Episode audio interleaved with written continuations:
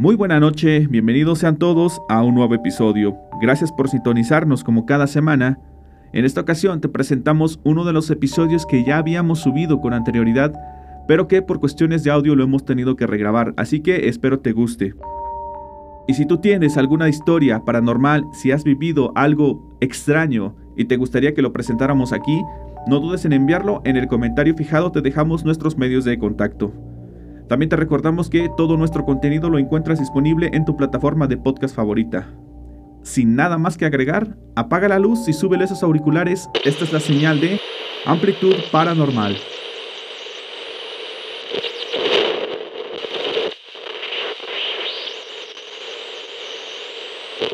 Hola, me gustaría contarles algunas historias que tengo. Unas que me ocurrieron cuando era niño y otras más que me contaron, pero todas tienen algo en común, el lugar en donde sucedieron el ranchito de mi abuela, que en paz descanse. El poblado donde vivía mi abuela se localiza a unas seis horas de la Ciudad de México, sobre la carretera México-Tampico. En ese entonces el pueblo tenía unos 500 habitantes, y eso es decir mucho. La verdad es que actualmente ese número no ha cambiado significativamente. La gente se va de ahí en busca de mejores oportunidades. La casa de mi abuelita era la última del pueblo. Ella vivía en un terreno de unas 5 hectáreas. Su casa se ubicaba justo en el centro, mi abuelita tenía gallinas y vacas que le proveían huevo, leche, queso y requesón, y esto era su sustento. Además sembraba un poco de maíz para su consumo durante el año. Nosotros vivíamos en el siguiente pueblito. Estaba a unos 10 minutos en auto por la carretera, o a poco más de media hora si ibas caminando, como era nuestro caso. Mi mamá en ese entonces solía visitar a la abuela todos los fines de semana, todos los sábados. Le ayudaba en las tareas de la casa, como hacer la limpieza, a lavar ropa, a cocinar, etc y siempre me llevaba con ella. Yo también ayudaba. Yo tenía dos tareas asignadas. La primera consistía en ir a cortar hojas de luna, unas hojas muy grandes que crecen en lugares húmedos y con las que se envuelve el queso para que se mantengan frescos. La segunda tarea era que antes de regresar a la casa tenía que dejar recogido todos los huevos que habían puesto las gallinas en el día, además de dejar encerrados los becerros. Mi premio por ayudar, un queso, y bien lo valía, así que con gusto hacía mis labores, el resto del día podía pasarla jugando, dando vueltas en el ranchito, o cuidando la milpa de los animales perjuiciosos si es que era temporada y habían sembrado. La primera historia que les quiero contar sucedió una mañana. Recién habíamos llegado a la casa de la abuela y ella de inmediato me mandó por hojas de luna. Tenía un pedido de queso que le urgía entregar. De inmediato salí corriendo para el arroyo, que estaba en la parte baja del ranchito. Recuerdo que esa hora todavía había mucha bruma, y es que allá las mañanas son particularmente nubladas. Un mar de niebla inunda los pueblos que conforme va calentando el sol, ésta se disipa. Caminé por toda la orilla buscando las mejores hojas. Saqué el cuchillo que me habían dado y comencé a cortar. Rápido junté las suficientes. A continuación, tomé por la parte superior la que sería la última hoja, hice el corte en el tallo y la jalé, pero no pude. Algo la estaba sosteniendo. Bajé la mirada y había una mano pequeñita como la de un bebé que la estaba agarrando. Pero esta estaba llena de arrugas y sucia. De la impresión me caía lodo. Uno de niño es inocente. Creí que había sido víctima de una broma. Pensé que era alguno de mis primos que vivían cerca y que en ocasiones coincidíamos. Me paré empuñando el cuchillo. Salgan cobardes. Ya los vi. Dije enojado. Y me aventaron la hoja que había cortado. ¿Quién más podría ser sino mis primos? Enfurecí porque yo estaba apurado ayudando y ellos molestando con sus juegos. Corrí al otro lado para taparles el paso, pero no los alcancé. Me metí entre las plantas y tampoco tuve suerte. Mejor me apuré con la tarea, apreté el paso de regreso. Ya había tardado. Cuando llegué le entregué las hojas a mi abuelita y tanto ella como mi mamá y una amiga de mi abuela, que por cierto era quien había hecho el pedido de queso, notaron mi molestia. ¿Qué tienes, hijo? ¿Por qué estás enojado? preguntó mi abuela. Andan por aquí mis primos, ¿verdad? ¿Por qué lo preguntas, hijo? Me quisieron hacer una broma, me asustaron ahí abajo, ahí pegado al arroyo. Medio alcancé a verlos, fui detrás de ellos, pero no los alcancé, ni el polvo le vi a los condenados. Pero ya me las van a pagar. A la amiga de la abuela esto pareció llamarle la atención, y me preguntó más detalles. Después de contarle, me respondió que sí, que ahí era donde se reunían para hacer travesuras. la señora le dijo a mi mamá que me barriera con un huevo. Ellas se quedaron platicando y yo me salí a jugar. Yo en ese momento no entendí nada.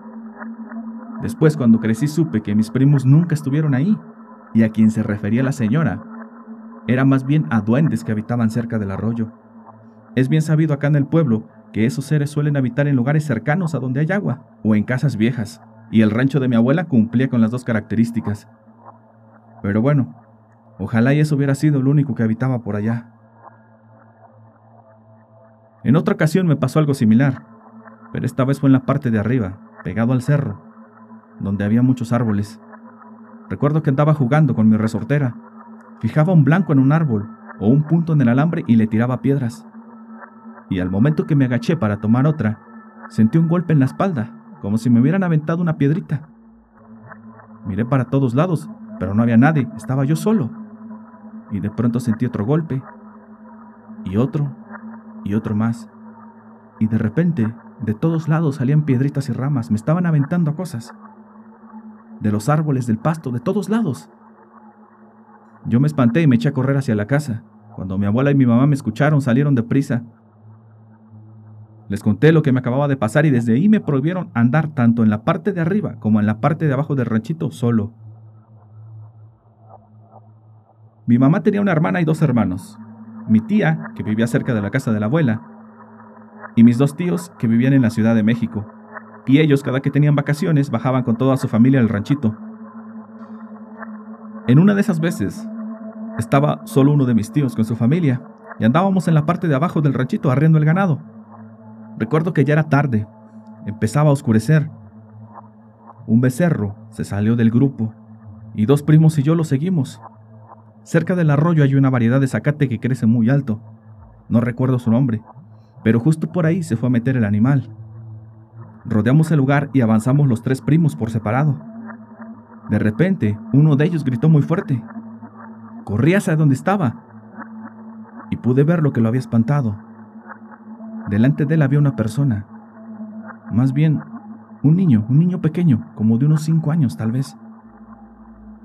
No traía ropa, tenía la piel morada, solo podía ver la mitad de su cuerpo porque estaba escondido entre el zacate. Pero ese niño estaba sonriendo y dejaba ver unos dientes afilados.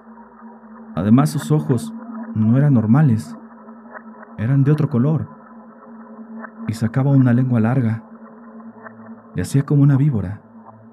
Era de lo más horrible y demoníaco que se puedan imaginar.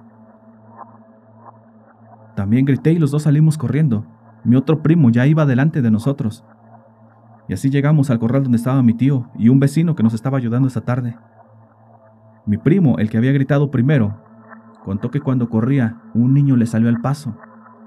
Dijo que éste se le quedó mirando y sus facciones cambiaron en un par de segundos que de repente ya se miraba como un adulto y que abrió la boca tan grande que sería imposible para una persona hacer eso.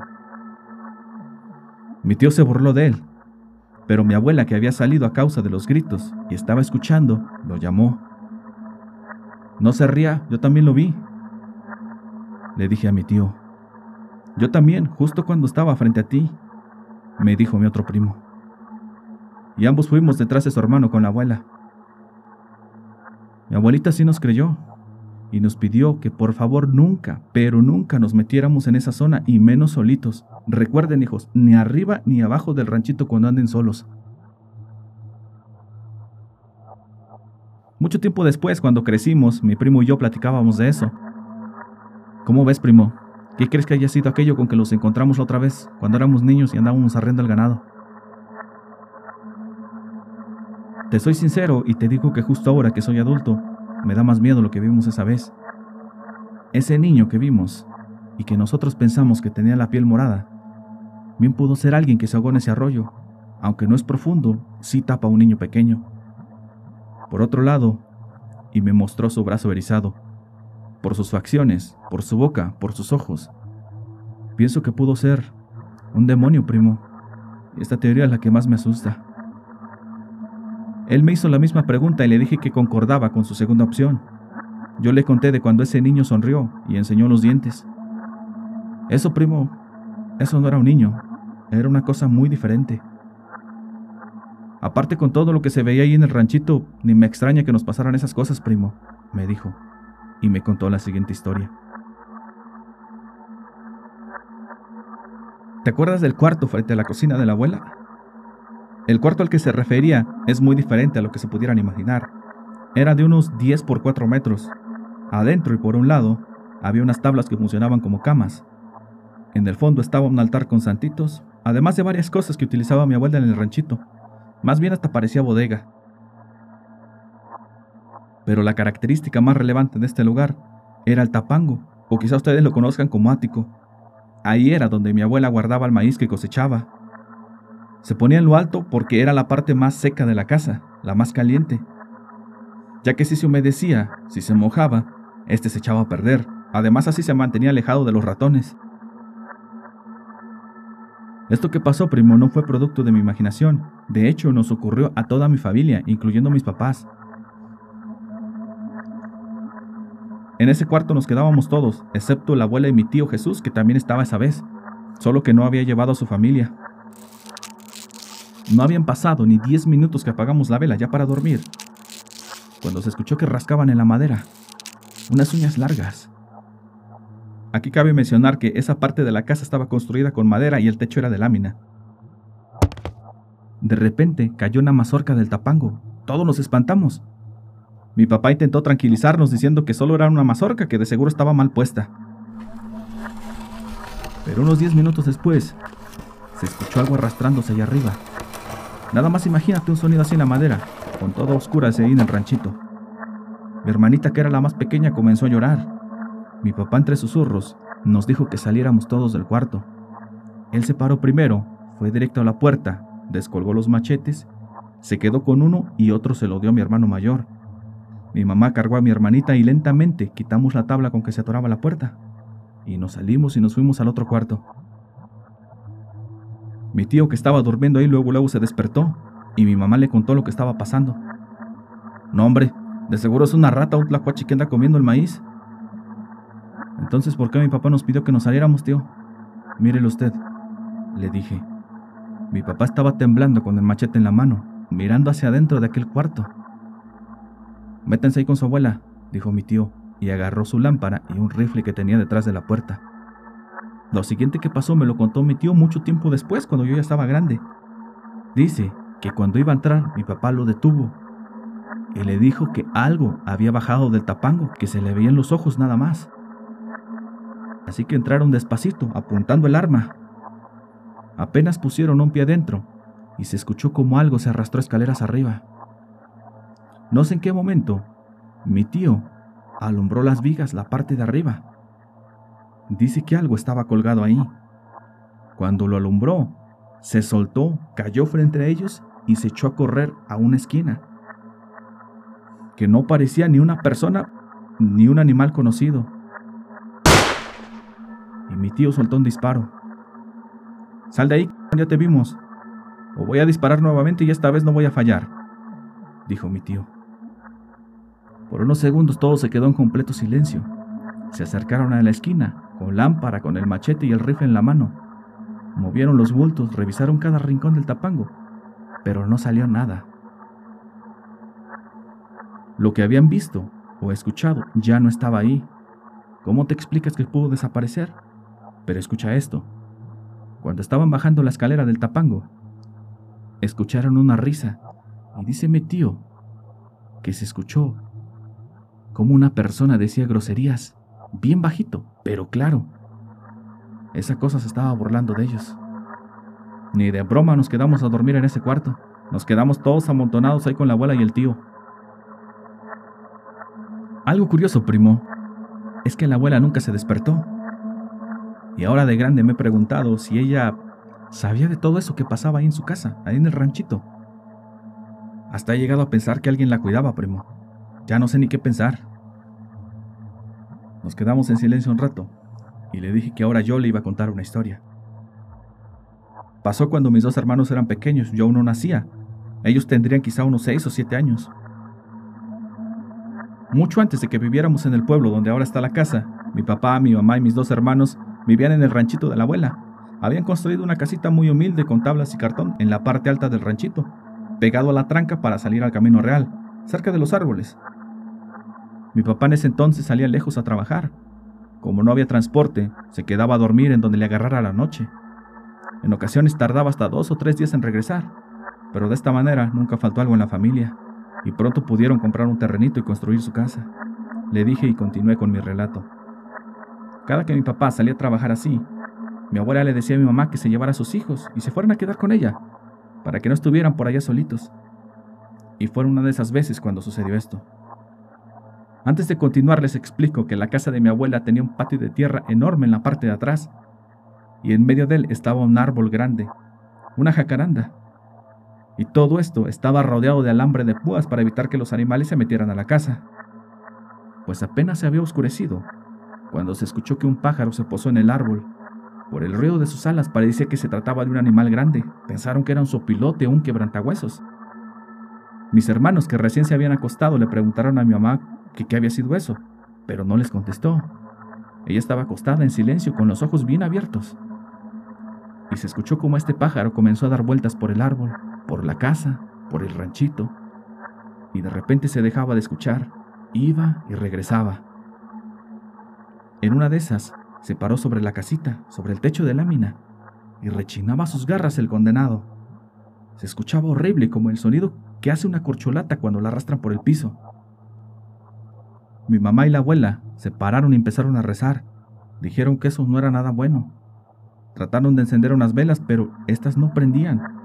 Hasta que les echaron agua bendita, solo así pudieron encender.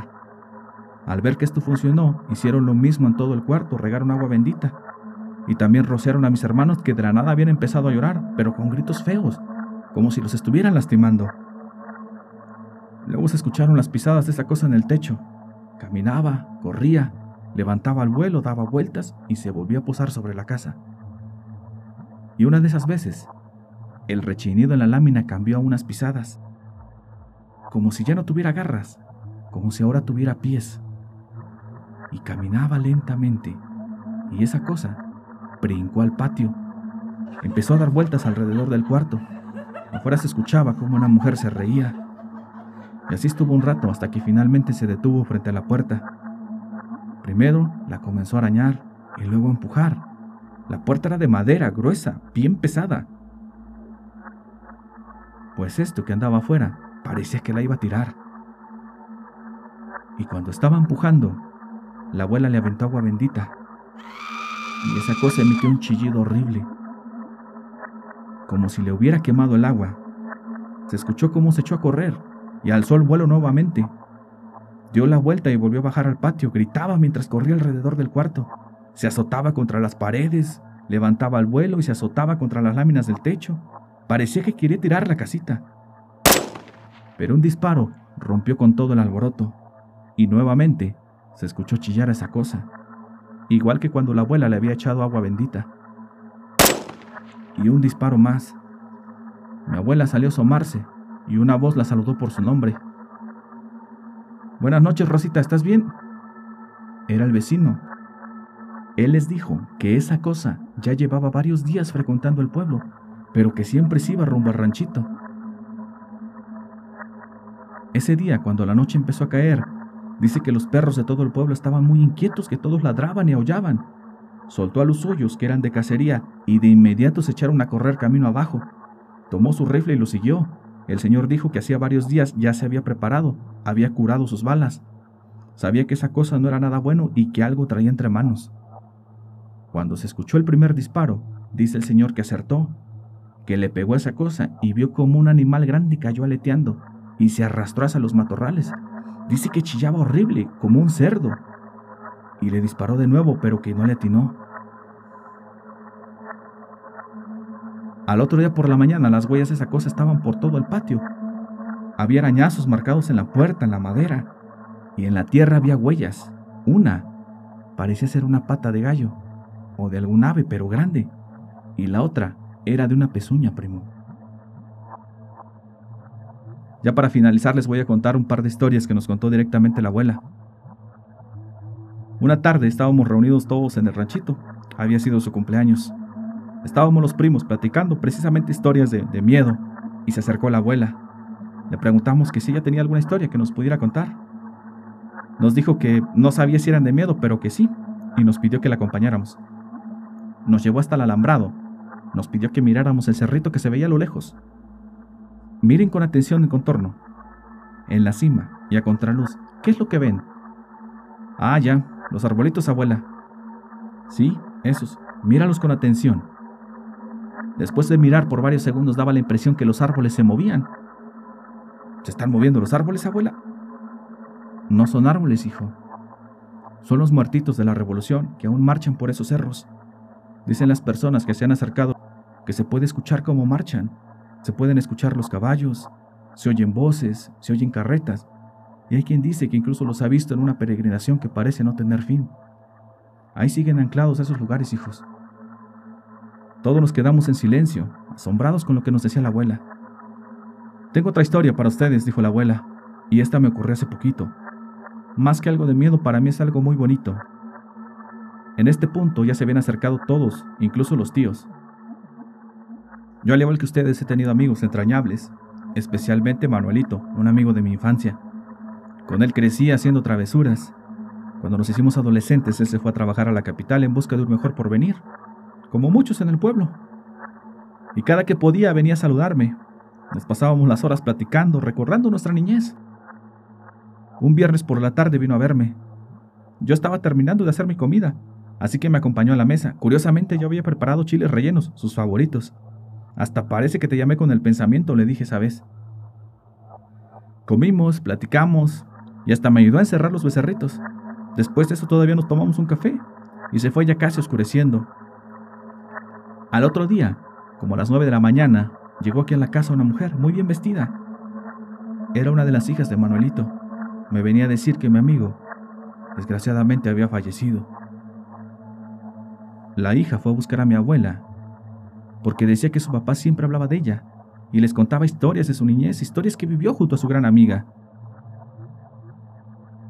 Válgame el Señor, qué noticia tan triste me acabas de dar, hija.